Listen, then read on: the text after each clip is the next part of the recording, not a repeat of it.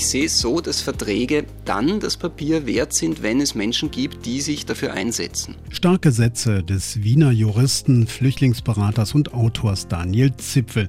Er hat einen neuen Roman veröffentlicht, da geht es um die zweite Türkenbelagerung von Wien und um universelle Fragen wie das Recht des Stärkeren, Versöhnung nach einem Krieg und so weiter. Hochaktuell also, ich habe ihn in Wien zum Interview getroffen.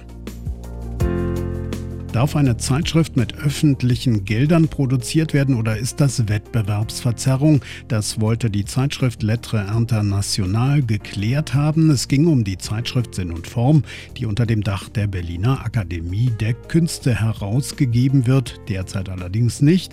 Das Berliner Landgericht befand, die Akademie muss erst ihre Satzung ändern.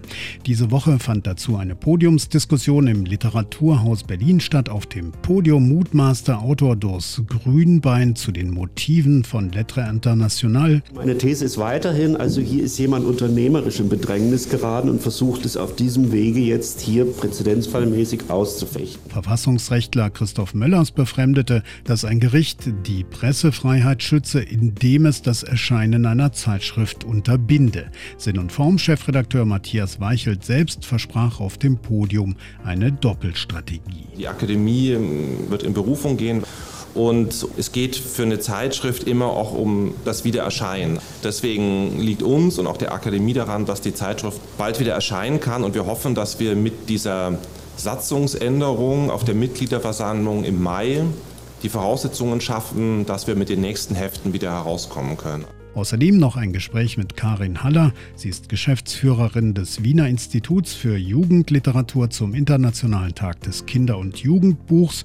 Und wir schauen auf Michelle Welbecks Sexleben. Sie wissen ja, Sex Sells. Und damit willkommen zu 25 Minuten Literatur. Ich bin Stefan Auschwart. Hallo. Starke Sätze. Der Literaturpodcast von RBB24 Inforadio. Die Türken vor Wien, ein sagenumwobener Mythos. In Wien steckt noch eine Kanonenkugel in einer Hauswand. Die Kaffeehäuser huldigen dem Gebräu der Osmanen in Perchtoldsdorf bei Wien, erinnert ein kleines Museum an ein Massaker. Dem Verteidiger der Stadt, dem hochadligen Starhemberg, huldigen Rechtsextreme Franz Fuchs verschickte in den 1990er Jahren Briefbomben mit diesem Namen im Absender. Die rechtspopulistische FPÖ instrumentalisiert auf dem kahlen Schellenberg über Wien den Widerstand gegen den Ansturm der Musulmanen für die Jetztzeit. Stoff also für Daniel Zipfel, der Wiener Autor, der im bürgerlichen Leben als Jurist Flüchtlinge berät, hat einen süffigen Roman über die Türkenbelagerung geschrieben, eine Auseinandersetzung auch mit der Macht des Rechts. Nichts als Papier heißt das Werk. Ich habe Daniel Zipfel in Wien getroffen. So, wir sitzen hier in der österreichischen Gesellschaft für Literatur in Wien im Zentrum direkt neben dem äh, Bundesinnenministerium. Bei mir ist Daniel Zipfel, kurz vor seiner Lesung. Er hat gerade einen neuen Roman äh, geschrieben und die Hauptfigur, Herr Zipfel, in Ihrem Roman ist Samuel Freiherr von Pufendorf, ein wichtiger Rechtsgelehrter, der sich mit Staats- und Völkerrecht, wenn man so will, äh, befasst hat. Warum haben Sie den äh, nach Wien versetzt? Ja, der Samuel Freiherr von Pufendorf ist eine reine Gestalt. Er ist eine reine Figur, die an das Recht glaubt, die an das Gute glaubt und ich fand es sehr interessant, dass man diesen Raum schafft des Grauens, des Terrors, den die Türkenbelagerung darstellt und dass man diese reine Figur da hineinsetzt und dann schaut, wie findet die sich da zurecht? Findet die da das Recht, die Gerechtigkeit, an die sie selbst glaubt, oder muss sie scheitern? Das ist ja ein hochaktuelles äh, Thema. Ihr Buch ist ja auch eine Auseinandersetzung, wenn man so will, mit Ihrer Profession. Sie sind ja selbst Jurist, arbeiten hier in Wien zum Thema Asylrecht. Ähm, und in Ihrem Roman, da zeigen Sie ja, wie das Recht des Stärkeren äh, das Papier, also die Verträge sticht. Am Beispiel von Perchtoldsdorf, das ist eine kleine Gemeinde hier bei Wien. Was hat Sie da inspiriert? Das Spannende am Massaker von Perchtoldsdorf ist, dass es hier eine Vereinbarung gab mit den türkischen Besatzern, mit den türkischen Angreifern, die dann äh, gebrochen wurde, sehenden Auges. Und dieser Bruch des Rechts, dieser Bruch einer Vereinbarung steht da auch exemplarisch für den Bruch des Rechts durch einen gewalttätigen äh, Akteur, sei es jetzt von der einen oder von der anderen Seite. Es gibt ja auch in Perchtoldsdorf ein kleines Museum. Dort wird ja die Geschichte erzählt und dort wird auch der türkische Anführer zitiert, wie dumm doch die Ungläubigen seien, dass sie seinem Wort äh, glauben und äh, dass die Bewohner äh, verschont würden. Fand ich ja auch ganz interessant. Ja, er hat gesagt, na, man hat ja eine Kriegslist angewendet. Das gehört ja dazu. Und das ist ja auch spannend, dass man sagt, es gehört zum Recht des Stärkeren dazu, den anderen einfach nicht nur zu betrügen, sondern ihm im Grunde das Leben zu rauben durch eine List, das ist normal. Und diese Normalität der Gewalt, diese Normalität des Kampfes, das ist ja auch das, was diese Zeit so entsetzlich macht, dass Krieg, Gewalt gegen den anderen ganz normal war.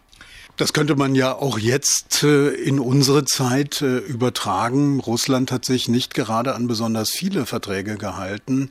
Wir erleben seit über einem Jahr einen Krieg in der Ukraine, auch dort mit entsetzlichen äh, Gräueln.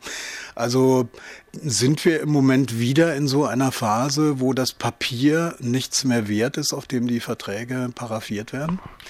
Also das Spannende an der Türkenbelagerung ist ja, dass es sich da eben um einen Mythos handelt, um einen deutschnationalen Mythos, der gerade auch diesen Kampf gegen den anderen ständig reproduziert, ständig widerspiegelt. Und dieser Kampf wird dadurch wichtiger als jede Vereinbarung, als jedes Recht. Und wir erleben heute schon durch die äh, Radikalisierung der Wortwahl im politischen Diskurs, dass dieser Kampf gegen die anderen wieder propagiert wird. Dass es wieder heißt, Menschenrechte, das geschriebene Recht, all das ist nicht so wichtig, weil wir müssen gegen den anderen kämpfen.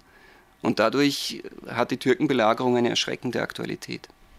Wir haben es ja gerade in Niederösterreich erlebt. Äh, dort ist gewählt worden. Dort äh, sind jetzt äh, sozusagen die Keller-Nazis in einer Regierung mit den Konservativen und der Spitzenkandidat der rechtspopulistischen FPÖ, Udo Landbauer, der hat ja im Vorfeld der Wahl gesagt, ähm, dass Menschenrechte in Niederösterreich nur für Niederösterreicher gelten sollen. Also Ausländer sind dann in seiner Rechtsauffassung sozusagen Menschen zweiter Klasse, oder? Das ist grundsätzlich das Problem im politischen Diskurs, wo Rechtspopulisten sich zu Wort melden. Es geht immer um die Abgrenzung gegen den anderen. Es wird so getan, als wäre es notwendig zu kämpfen gegen die anderen und als wäre die Ausgrenzung der anderen notwendig für das eigene Überleben. Und das führt dann schlussendlich dazu, dass Politiker in Fernsehsendungen sitzen und Schulklassen beleidigen, indem sie sagen, ohne euch wäre ja Wien, ohne euch wäre Österreich viel besser. Und was soll das im Endeffekt heißen? Es spielt ja noch eine Persönlichkeit eine Rolle, nämlich der Stadtkommandant äh, von Wien, ein Hochadliger namens Starhemberg, der hat ja in der österreichischen Geschichte einen Ruf wie Donnerhall. Sie beschreiben ihn aber sozusagen aus der Person seiner Frau ich würde sagen, so eine Art Domina und diese Stadt Guardia als ähm, so eine Art mittelalterliche Stasi, oder? Was hat sie an dieser Figur gereizt? Es ging darum, die Geschichte anders zu erzählen. Es ging darum, bewusst den Mythos, die klassische äh, Erzählung von der Türkenbelagerung herauszufordern, sie auch bewusst zu fiktionalisieren und Figuren wie die Gräfin Stahenberg, die jetzt nicht historisch verbrieft ist, dazu zu erfinden, um einen spielerischen, einen fabulierenden, einen neuen, ehrfurchtslosen Zugang zu schaffen. Weil mit Korrektheit bricht man diesen Mythos nicht. Ich denke, das ist ja äh, ohnehin schwierig, wenn man sich ähm, einem historischen Sujet ähm, nähert. Äh, wie sind Sie da rangegangen? Wie viel haben Sie recherchiert? Wie viel haben Sie fabuliert? Naja, ich habe zu Hause eine ganze Barockbibliothek mir angesammelt es war sehr viel Recherchearbeit, es war sicher sehr viel handwerkliche Arbeit, aber der Roman stellt nicht den Anspruch, historisch bis ins kleinste Detail korrekt zu sein. Also es ist wirklich ein ironischer, ein spielerischer Zugang, der auch dem Fabulierenden Rechnung trägt, der der damaligen Zeit wo wir Sagengestalten haben, wo wir auch den äh, lieben Augustin haben, der als Figur vorkommt. Es ist ein Zugang, der vielleicht der Zeit auch angemessen war, der aber vor allem dem Mythos angemessen war. Sie erwähnen ihn schon, den lieben Augustin. Ähm, Gibt es ja auch Lieder über den lieben Augustin. In Ihrem Roman ist er ja so ein Wandler zwischen den Welten. Das fand ich auch interessant, dass die Frontverläufe gar nicht so klar sind. Es gibt so eine Art semipermeable Membran. Dieser Gustl und eben dieser rechtsgelehrte Pufendorf äh, sind mal bei den Tataren, mal bei den Osmanen, dann wieder in der Stadt Wien äh, bei den Verteidigern. Also welche Rolle spielen in kriegerischen Konflikten eigentlich solche Grenzgänger? Ich würde mal sagen, eine sehr wichtige Rolle. Also Pufendorf und Gustl sind zwei ganz unterschiedliche Charaktere. Pufendorf ist jemand, der an das Recht glaubt, der an das Gute glaubt, der auch versucht, diese Vereinbarungen, diese Gerechtigkeit irgendwo durchzusetzen oder zumindest seinen Glauben daran nicht zu verlieren. Gustl auf der anderen Seite ist im Grunde desillusioniert, er glaubt nicht mehr an Recht, an Vereinbarungen, er ist ein Opportunist, der seinen eigenen Vorteil auch verfolgt aber gleichzeitig jemand mit gutem Herzen, der auch das Menschliche verkörpert. Also er ist eine letzten Endes positive Figur, die auch ankämpft eigentlich gegen die nüchterne Gewalt, von der er umgeben ist. Ihr Fazit im Roman ist ja ziemlich ernüchternd. Also man kann es zusammenfassen in dem Satz, Verträge sind das Papier nicht wert, äh, auf dem sie geschrieben sind. Und an einer Stelle im Roman, da heißt es sinngemäß, Menschen sind halt Menschen. Was heißt denn das für Sie?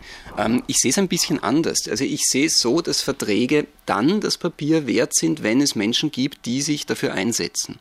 In dem Roman gibt es auch die Stelle, wo schlussendlich Pufendorf dann einen Tatarenfürsten überzeugt, sich an eine Vereinbarung zu halten, aber nur dadurch, dass er persönlich dasteht und ihn daran erinnert an seine Verpflichtung.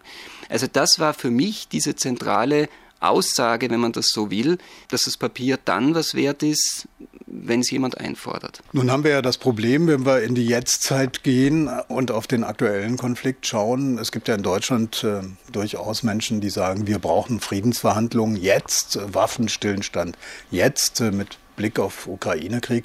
Aber was ist, wenn eine Seite gar nicht verhandeln will, wie zum Beispiel Wladimir Putin? Konkret, meine persönliche Meinung zum Ukraine-Konflikt ist, dass es einen klaren Aggressor gibt, dass es auch notwendig ist, diesen Aggressor zu stoppen, weil er sonst nur noch mehr Leid verursacht. Der Krieg hinterlässt Menschen in Scherben und fragt nicht nach dem Reisepass. Krieg trägt ja immer auch wenn es gut geht, den Keim des Friedens in sich, aber Krieg kann auch, wenn es schlecht geht, den Keim des nächsten Krieges ähm, in sich tragen.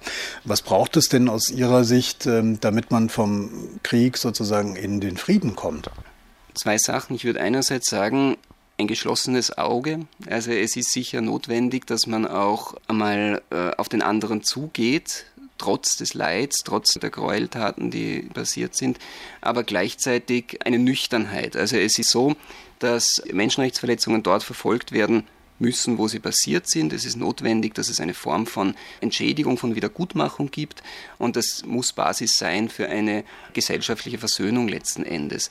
Also es braucht die Nüchternheit der Versöhnung auf der einen Seite und es braucht die Menschlichkeit oder das Aufeinanderzugehen und vor allem auch, dass man sich wieder als Menschen sieht und nicht als Zahlen oder als Abziehbilder von Feindbildern. Gibt es denn sozusagen in der Rechtsgeschichte aus Ihrer Perspektive Beispiele, wo man sagen könnte, ja, das könnte ein Pfad sein nach einer kriegerischen Auseinandersetzung, den man begehen könnte? Ich glaube, die europäische Geschichte ist voll von diesen Beispielen. Allein schon die äh, letzten 50 Jahre seit dem Zweiten Weltkrieg, die eine beispiellose Versöhnung auf dem europäischen Kontinent gesehen haben. Mein Vater war Elsässer, meine Mutter aus Baden-Württemberg. Das ist eine Region, die über Jahrhunderte hinweg die Versöhnung eigentlich gelebt hat oder leben musste und die jetzt eigentlich zusammengewachsen ist, wie ganz Europa. Und ich denke, dass es sehr wichtig ist, diesen europäischen Gedanken äh, der Versöhnung letzten Endes auch in der Ukraine dann zu leben. Aber es gibt ja auch Leute, die sagen, Frieden wird erstmal auf dem Schlachtfeld gemacht. Also dazu braucht es erstmal auch eine Position der Stärke, um dann eben nicht sozusagen in den Diktatfrieden hineinzukommen, äh, sondern dass man sich auf Augenhöhe halbwegs wieder beginnt. Das ist das, was ich mit Nüchternheit meine. Also es wäre illusorisch jetzt zu sagen, man könnte jetzt nach Butscha, nach den Gräueltaten, die in der Ukraine passiert sind, auf einmal so tun, als wäre nichts gewesen. Deshalb sage ich, es braucht einen Prozess der Wiedergutmachung, einen Prozess auch der Verfolgung von äh, Menschenrechtsverletzungen, Nicht umsonst wurde auch der russische Präsident vom Internationalen Strafgerichtshof ausgeschrieben. Da sind wir wieder beim Recht. Und wenn diese Schritte getan sind, muss aber auch irgendwo dann ein Punkt sein, wo man sagt, jetzt ist wieder Frieden. Der Autor Daniel Zipfel, sein Roman Nichts als Papier ist bei Leikam erschienen, hat 254 Seiten und kostet 24,50 Euro.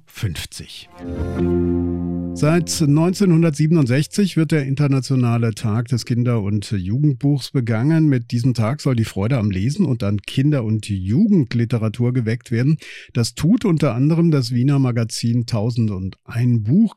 Das Magazin erscheint seit 1985. Schirmherr gleichermaßen ist das Wiener Institut für Jugendliteratur und dort ist Karin Haller die Geschäftsführerin. Schönen guten Tag. Ich grüße Sie, Herr Oswald. Frau Haller, wenn Sie uns einen Klassiker der Kinder- und Jugendliteratur empfehlen würden, was wäre das dann? Christine Nöstlinger, Harry Potter oder was ist es? Aus meiner Sicht würde selbstverständlich Christine Nöstlinger im Bücherschrank stehen müssen, aber logischerweise auch jetzt von den äh, neueren Autorinnen und Autoren in Österreich äh, würde eben ein Heinz Janisch aus meiner Sicht im Bücherschrank stehen müssen.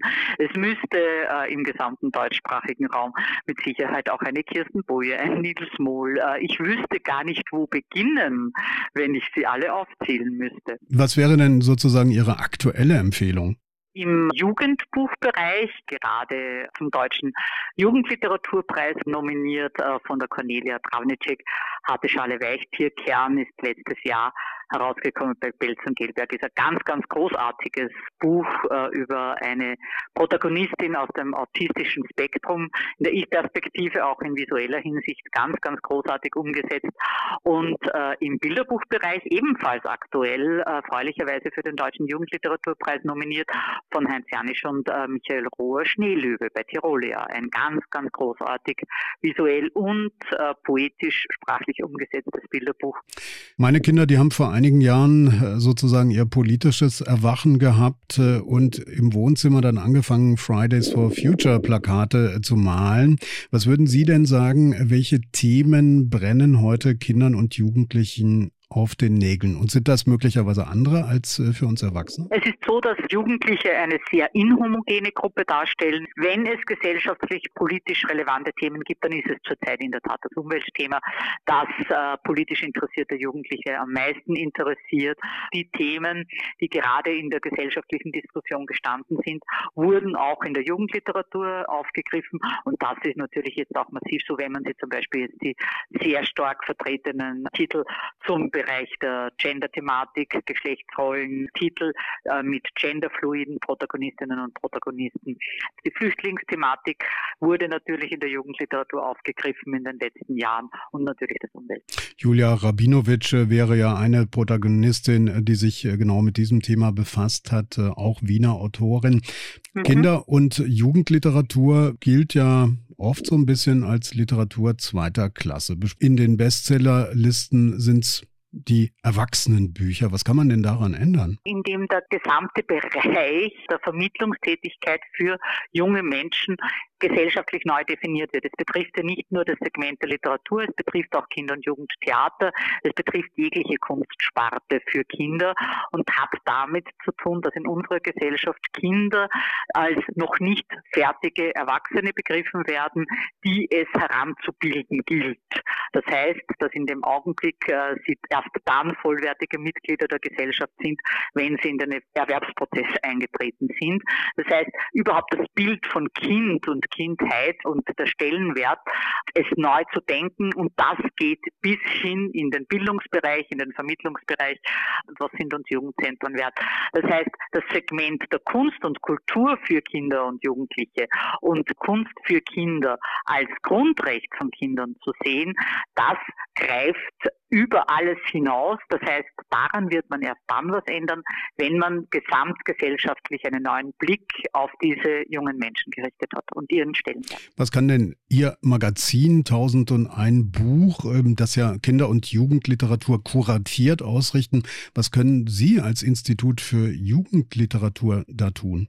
Es ist so, dass viele erwachsene Vermittlerinnen und Vermittler beziehungsweise auch Menschen, die Leserinnen und Leser sind, keine Kenntnis mehr von aktueller Kinder- und Jugendliteratur haben und eine Einschätzung einer Literatur auf der Basis ihres Wissens aus den 60er Jahren oder aus den 70er Jahren treffen. Und was wir tun können, ist, den Vermittlerinnen und Vermittlern zu zeigen, wie hochqualitativ die Kinder- und Jugendliteratur in einzelnen Aspekten und mit verschiedenen Titeln geworden ist.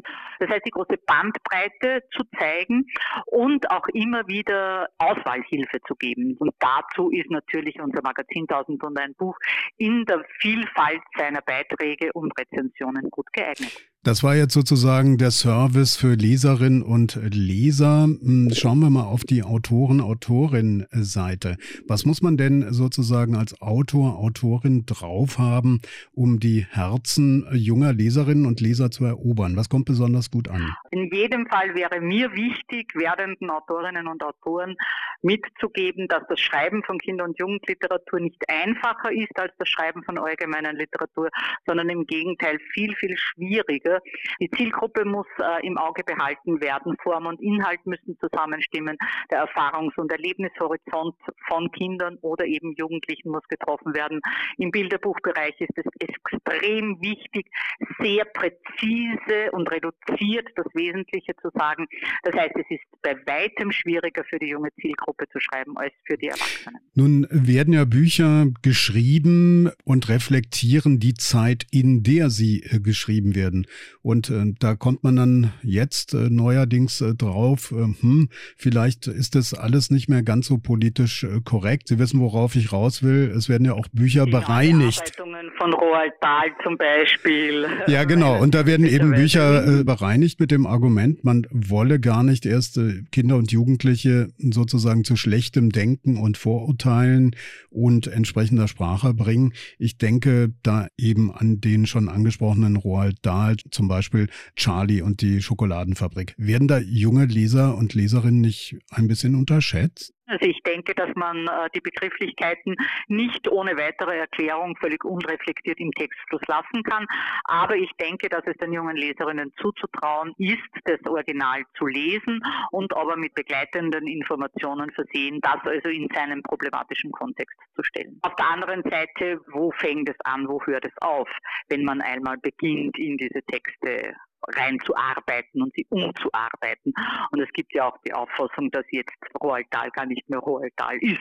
Also er steht zwar drauf, aber er ist nicht mehr drin. Karin Haller war das, Geschäftsführerin des Wiener Instituts für Jugendliteratur. Es gibt das Magazin 1001 Buch heraus, das Jugend- und Kinderliteratur bespricht und kuratiert. Herzlichen Dank. Ich danke Ihnen für das Gespräch. Das Wiener Institut für Jugendliteratur 1001 Buch und viele Buchtipps rund um Kinder- und Jugendliteratur Jugendliteratur finden Sie im Netz unter jugendliteratur.at. Und noch dies, Hand aufs Herz, wollen Sie den Autor Michel Houellebecq beim Sex mit jüngeren Frauen sehen? Bekanntermaßen hat das literarische Enfant terrible in einem Porno mitgespielt. Im Suff, müde und depressiv, sagt er. Hier hören Sie einen Ausschnitt aus dem Trailer. Sie sehen da einen etwas abgehalfterten Schriftsteller in inniger Umarmung mit einer jungen Schönen. Ich zei hem dat ik in Amsterdam genoeg meisjes kende die uit nieuwsgierigheid met de beroemde schrijver naar bed zouden gaan. Ein niederländisches Gericht hat jetzt entschieden, der Sexfilm Kirak 27 darf gezeigt werden, auch gegen den Willen des Autors. Begründung des Gerichts. Warum hat er mitgemacht, wenn er die Vereinbarung problematisch fand? Damit hat Welbeck bereits die zweite Schlappe vor Gericht einstecken müssen. Merke, unterschreibe nichts, wenn du nicht bei vollem Bewusstsein bist. Zum Schluss noch ein paar starke Sätze aus dem Roman Nichts als Papier von Daniel Zipfel, von ihm selbst gelesen. Das Pferdegesicht des Kaisers war zu hässlich. Immer wieder musste der Hofmaler mit der Brotrinde radieren. Das Papier war bereits voller Krümel war schwarz von den verwischten Linien des Bleistifts. Noch dazu fuhr ihm immer wieder der Wind durch die Blätter. Die vorstehende Unterlippe, die schmale Kopfform, die geschwollenen Augenlider, all das musste sauberer, geradliniger werden, damit es zum Gesicht eines Herrschers wurde, eines Imperators, zum Gesicht Kaiser Leopolds I. In diesem Sinne allseits gute Lektüren. Ich bin Stefan Orschwart. Tschüss. Starke Sätze der Literaturpodcast von RBB24 Inforadio. Wir lieben das Warum.